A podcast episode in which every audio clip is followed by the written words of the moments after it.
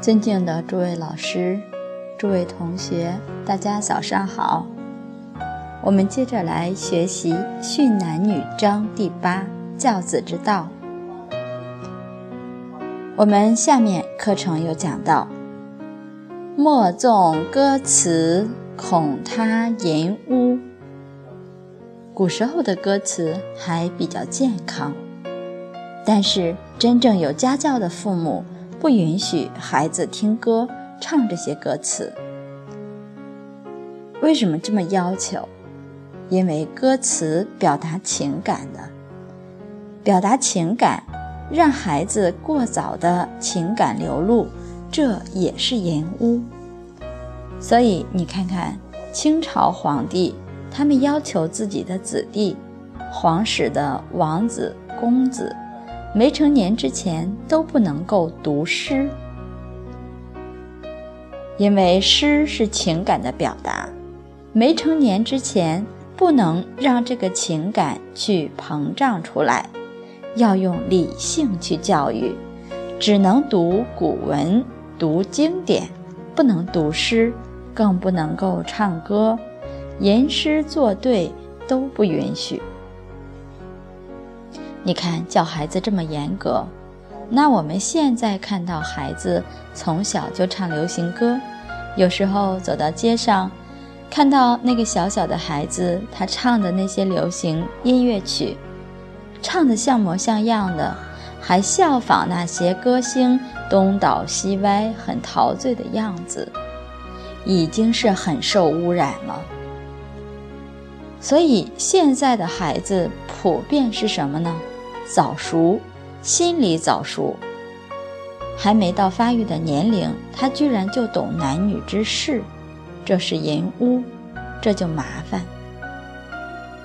所以真正要保护孩子的清净心，一定要把这些恶缘给断掉。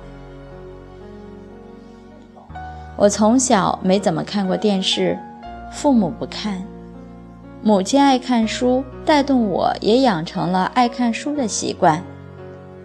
而读的书也是经过母亲挑选的，不能随便看。母亲指定我看的书要看什么呢？看一些古圣先贤的典籍。如果是要消遣，可以看点小说，小说看《三国演义》。《红楼梦》在未成年之前都不允许看，十八岁以后才能看。其他其他的那些武打小说、言情小说，通通没看过。